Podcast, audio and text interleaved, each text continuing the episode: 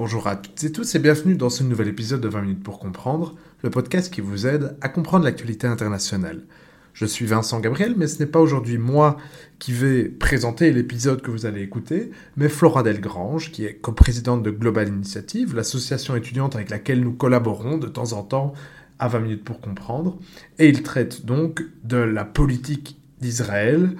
Dans un premier temps, l'épisode d'aujourd'hui s'intéressera à la politique intérieure, tandis que la semaine prochaine, nous intéresserons à la politique étrangère d'Israël.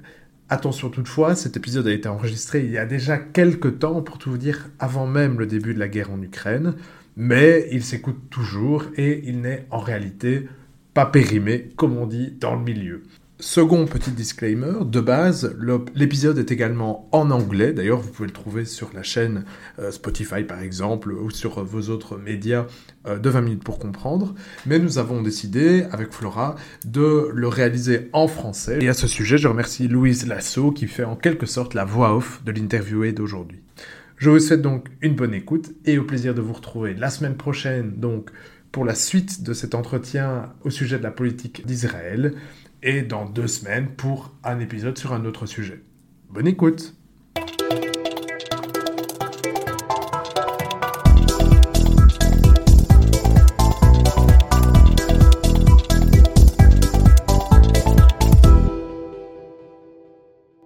Bonjour à toutes et tous et bienvenue dans cet épisode spécial de 20 minutes pour comprendre, le podcast qui vous aidera à comprendre l'actualité internationale. Je suis Flora Delgrange et aujourd'hui notre invitée est Irina Kalousova, qui est une professeure de sciences politiques à l'université Charles à Prague, spécialisée dans la société israélienne, les politiques israéliennes et la politique étrangère israélienne, ainsi que le conflit israélo-arabe et les relations entre Israël et les pays d'Europe centrale. Depuis 2019, elle est aussi la directrice du centre d'études ERZ, situé à l'université Charles également. Par conséquent, cet épisode parlera de la politique domestique d'Israël et sera suivi d'un second épisode sur la politique étrangère d'Israël et sa place dans le monde. Irina Kalousova, bonjour. Bonjour, merci de me recevoir.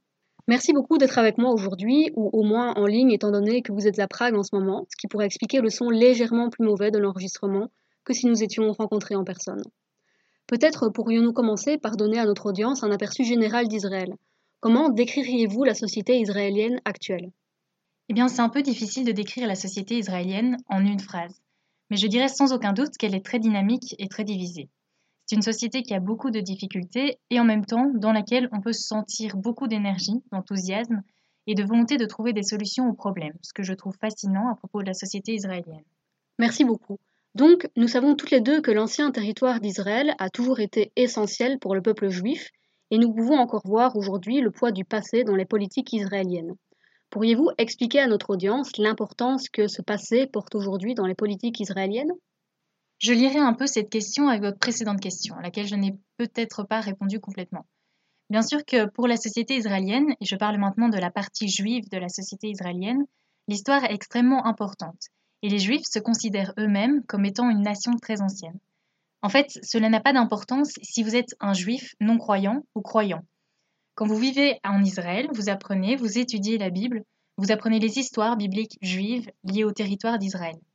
Donc je dirais que le passé est vraiment très présent en Israël et qu'il est à peu près impossible de faire une différence entre les identités juives, les identités juives israéliennes et le nationalisme israélien et juif. Tout cela est tellement lié qu'on ne peut séparer ces notions. Donc, en effet, Israël est aujourd'hui très conscient du passé et les Israéliens considèrent vraiment Israël comme une continuité de l'ancien territoire d'Israël. On le voit dans beaucoup de symboles, comme par exemple Menorah, qui est le symbole officiel de l'État d'Israël, et bien sûr un symbole historique. Le shekel, la monnaie en Israël, est aussi un symbole très historique et était, était utilisé dans les périodes de l'ancien territoire d'Israël. On peut donc le voir aussi à ces niveaux symboliques. Merci beaucoup. Concernant les récentes élections législatives en Israël, que signifie pour Israël la fin du règne de Netanyahou et l'élection d'un nouveau gouvernement depuis la fin de juin mené par Naftali Bennett? Eh bien, je pense que cela signifie beaucoup, car Netanyahou était au pouvoir en tant que Premier ministre depuis 12 ans, et c'est vraiment long, un trop long moment pour un politicien dans une position si puissante. Je pense qu'à la fin de sa carrière en tant que Premier ministre, Netanyahou, dans ses efforts pour rester au pouvoir, a commencé à promouvoir des politiques qui n'étaient pas saines, étaient très préjudiciables et problématiques. Il a essayé d'affaiblir la démocratie au lieu d'essayer d'unifier le pays ou de réduire les écarts dans la société israélienne. Il a contribué à la division de la société israélienne, et là je parle des divisions ou des accords entre les juifs et les arabes, mais aussi entre les juifs eux-mêmes dans la société israélienne, entre la gauche et la droite, entre les religieux et les non-religieux. Je pense qu'au bout du compte, le nouveau gouvernement apporte de l'espoir, même si c'est une coalition plutôt problématique parce que on a des forces politiques de gauche, de droite, séculaires, religieuses. Mais peut-être qu'en fait, cela peut être bon pour Israël, car cela reflète la société israélienne. La société israélienne, comme je l'ai dit au début, est une société très divisée. Elle n'est pas seulement de droite, elle n'est définitivement pas de gauche, elle n'est pas seulement séculaire ou religieuse. Donc le fait que ce gouvernement est en fait si diversifié et que le Premier ministre Bennett a besoin de négocier chaque petite chose avec tous ses partenaires peut en réalité être bien pour la société israélienne. Parce que c'est la démocratie dont Israël a besoin, pas de la direction presque autoritaire d'un seul homme qui était dans une position si puissante depuis si longtemps qu'il pouvait se permettre de devenir presque, et j'exagère un petit peu ici, un politicien autoritaire simplement parce qu'il avait le support de la Knesset et parce que sa coalition était plutôt forte. Le second point que je trouve important pour la société israélienne est le fait qu'après beaucoup d'années au pouvoir, les ultra-religieux, les ultra-orthodoxes, ne font pas partie de la coalition. Pour autant que je prêche l'inclusion, tout le monde devrait être inclus. Je pense que depuis trop longtemps, les juifs ultra-orthodoxes avaient trop de pouvoir et qu'ils étaient trop proches des sources de financement. À nouveau, ce n'était pas sain pour la société israélienne en tant que telle, parce qu'on avait l'impression que la communauté ultra-orthodoxe reçoit de l'argent de manière injuste et a trop de pouvoir. Peut-être que cela est aussi bien pour la communauté ultra-orthodoxe également, car en étant en dehors du gouvernement, il y aura peut-être du changement dans la société en elle-même, parce que le leadership de la communauté ultra-orthodoxe n'a pas représenté la société. Je suis donc assez optimiste à propos de cela et je suis heureuse de finalement voir des Israéliens arabes ou des Palestiniens vivant en Israël étant mieux représentés ou entendus que par le passé. J'espère que cela aidera aussi la société israélienne à guérir certaines blessures en particulier depuis le dernier conflit, il y a quelques semaines où nous avons vu ces immenses tensions et violences dans la société israélienne entre les Arabes et les Juifs. Merci beaucoup. Concernant ces explications, comment expliqueriez-vous d'une part le glissement dans la société israélienne de politiques plutôt à gauche à la création d'Israël vers des politiques et gouvernements de plus en plus à droite, et d'autre part que nous soyons aujourd'hui revenus à un gouvernement plus diversifié, avec des partis venant de la gauche je vais commencer avec la première partie de la question. Comment cela se fait-il qu'Israël ait autant changé de la gauche vers la droite? Eh bien, il y a deux explications au moins. D'abord, la société israélienne a changé, et si dans les 20 à 30 premières années, ce sont les juifs ashkénazis, c'est-à-dire les juifs séculaires venus de l'Europe centrale et de l'Est qui ont dominé la politique, l'économie, et qui étaient les plus puissantes composantes de la société israélienne, ce fait a changé. Nous pouvons maintenant voir depuis les années 60-70 que les juifs mizrahi, c'est-à-dire les juifs venus originairement des pays arabes et de l'Afrique du Nord, sont devenus plus visibles, plus impliqués en politique et ont commencé à voter contre les élites de gauche et séculaires, représentées par le Parti travailliste. À la place, ils ont commencé à voter pour le Likoud, qui est en vérité aussi un parti établi par les élites ashkénazis, séculaires mais de droite. Simplement, ils ont choisi cela comme un vote de protestation contre le Parti travailliste, car à leurs yeux, celui-ci était le parti des élites ashkénazis.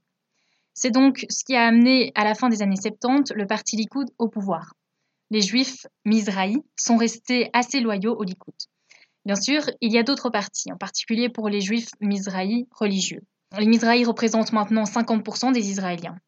Ensuite, nous devons aussi considérer l'arrivée des Juifs de l'ancienne Union soviétique. Ces personnes tentent à voter à droite plutôt qu'à gauche parce qu'ils ont quitté des pays communistes et ils n'étaient pas de grands fans de la politique de gauche. De plus, d'un point de vue sécuritaire, ils étaient bien plus hawkish, donc en faveur d'une occupation militaire en Palestine, en opposition à Dovich, qui sont plutôt en faveur d'un accord de paix avec la Palestine et d'une démilitarisation de celle-ci. Ils le sont encore, plus que les Juifs qui sont venus de Palestine en Israël dans les années 40-50. Je pense donc que ce changement démographique a euh, sans aucun doute renforcé la droite. Ensuite, la seconde grande raison euh, qui, je pense, est derrière ce changement est une déception avec le processus de paix. Avec le fait que le processus de paix d'Oslo et que les autres tentatives qui se sont produites par la suite aient échoué, les Israéliens ont ressenti qu'il y avait qu'ils avaient beaucoup offert aux Palestiniens et qu'ils n'étaient plus capables de faire des compromis, d'accepter la réalité et que simplement ça, ne valait pas la peine. Et ce n'est pas juste à propos des Palestiniens, c'est aussi le cas à propos du Liban ou du Hezbollah, à propos de Gaza et du Hamas.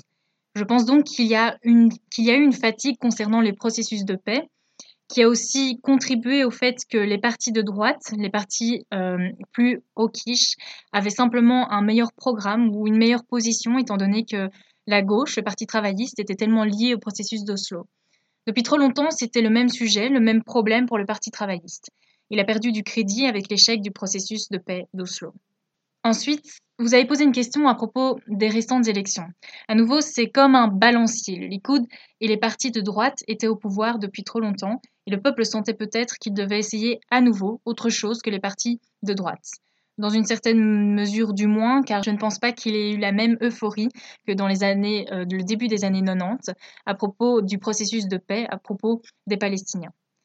Mais au moins, il souhaitait essayer, et en fait, pour beaucoup d'Israéliens, ce n'est pas vraiment le processus de paix ou la question palestinienne qui est le plus important, pas du tout même.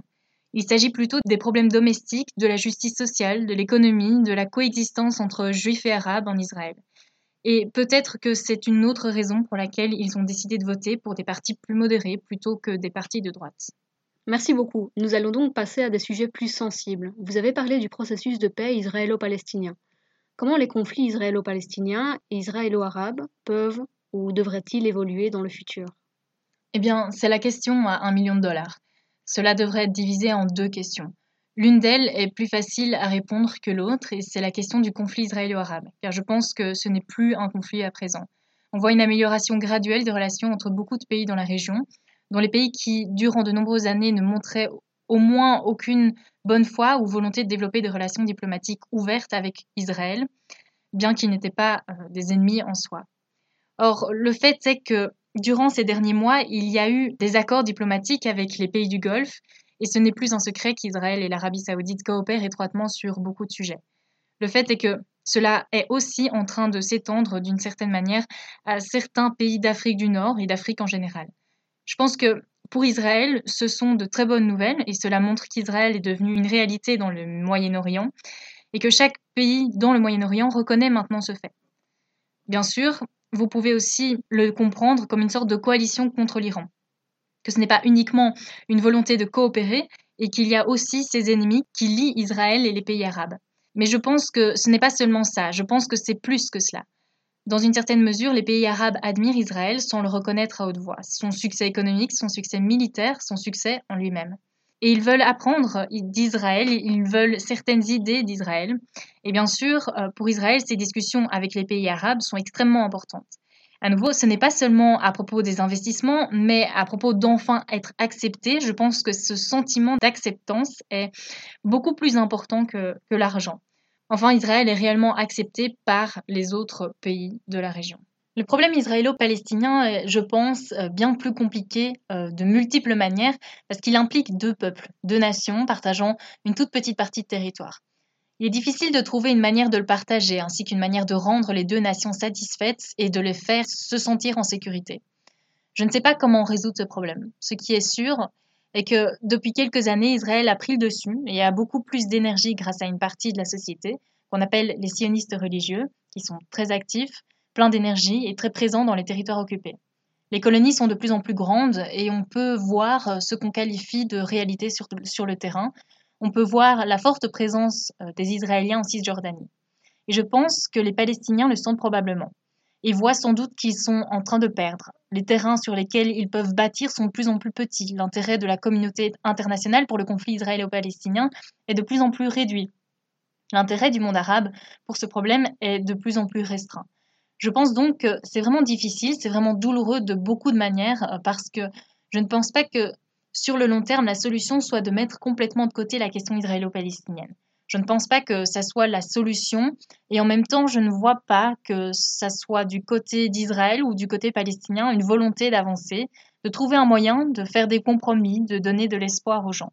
Je pense que le leadership palestinien est épuisé, corrompu, sans idée, et je suis désolée d'utiliser ce mot, incompétent. Et du côté d'Israël, je vois tant d'endurance, de volonté de travailler dur aux côtés de ceux qui ne veulent pas quitter la Cisjordanie. Ce sont ces gens sont très forts politiquement, mais pas seulement politiquement en Israël. Et Simplement, la majorité des Israéliens s'en fichent. Ils ne veulent pas savoir ce qu'il se passe en Cisjordanie. Donc ces gens ont presque euh, les mains libres. Finalement, un sujet très controversé en Israël lui-même et sur la scène internationale est de savoir si Israël peut être considéré à la fois comme juif et démocratique. Quelle est votre opinion sur le sujet? Eh bien, j'espère qu'Israël peut l'être, il doit l'être. Euh, s'il n'y a pas de solution sur la façon dont ces deux principes peuvent coexister, la société israélienne et Israël lui-même a un gros problème. Mais la vérité est qu'il y a définitivement une lutte, car ce ne sont pas euh, des alliés naturels. Si vous préférez la caractéristique juive, cela veut dire qu'une personne qui n'est pas juive n'aura pas les mêmes droits. Et parallèlement, si vous êtes en faveur de la démocratie, comment pouvez-vous promouvoir les intérêts d'un seul groupe, celui des juifs? Il s'agit donc, sans aucun doute, de faire des compromis et cela ne sera jamais parfait. Honnêtement, je ne connais aucun État qui a une démocratie parfaite. Donc c'est une lutte et j'espère vraiment qu'Israël trouvera un moyen de résoudre ce problème. Et de mon point de vue, renforcera le caractère démocratique de l'État. Je pense que c'est très important parce qu'en Israël, 20% de la population est non juive et on ne peut pas ignorer cela. Nous devons donner à ces personnes un sentiment d'appartenance et qu'Israël a également leur État. En même temps, je pense vraiment qu'Israël devrait et doit être l'État juif. C'est le seul État juif dans le monde et je pense qu'il a le devoir et le droit de promouvoir les intérêts des juifs. Donc Israël ne, sera jamais à 100% composé de non-nationaux. Euh, c'est impossible dans le cas d'Israël. Je pense que c'est presque impossible dans le cas de tous les États. Il y aura donc toujours des éléments, par exemple la loi du retour, grâce à laquelle les juifs peuvent obtenir la nationalité israélienne, que les non-juifs ne seront jamais en position d'obtenir. Il me semble qu'il est simplement important de parler de ce sujet, d'y penser, et que cela fonctionne à la fois pour les non-juifs et les juifs en Israël. Ce n'est vraiment pas facile et ça ne le sera jamais. Je suis toujours nerveuse lorsqu'il y a une voix qui promeut un peu trop le côté juif de l'État aux dépens de son caractère démocratique. Merci beaucoup Irena Kalousova pour ces explications intéressantes à propos des politiques domestiques de la société israélienne. Nous serons donc de retour pour un second épisode sur la politique étrangère d'Israël et sa place dans les affaires internationales actuelles. En attendant, Madame Kalousova, pourriez-vous fournir quelques lectures à nos auditeurs et auditrices pour en apprendre plus sur le sujet d'aujourd'hui? Je pense que c'est toujours bon de lire les actualités. Et dans le cas d'Israël, il est assez facile de trouver des actualités à la fois de gauche, notamment Haaretz, euh, du centre, notamment The Times of Israel, et de la droite, où vous trouverez des actualités religieuses ou des actualités de droite plus séculaires. C'est une bonne manière de commencer afin de voir les différentes perspectives dans la société israélienne. Je pense aussi que des personnes intéressantes à suivre sont, euh, par exemple, Angel Pfeiffer, qui écrit pour Haaretz. Il a également écrit un très bon livre sur Netanyahou, sa biographie, donc euh, je recommanderais cela. Je suis aussi euh, Noah Lendo, qui écrit également pour euh, et couvre les thématiques européennes ainsi que les problèmes régionaux. Elle est donc définitivement une personne intéressante à suivre aussi. Merci beaucoup. Donc à nouveau, merci beaucoup pour votre disponibilité ainsi qu'à notre audience. Nous sommes déjà impatients de vous retrouver pour un second épisode. Prenez soin de vous et à bientôt.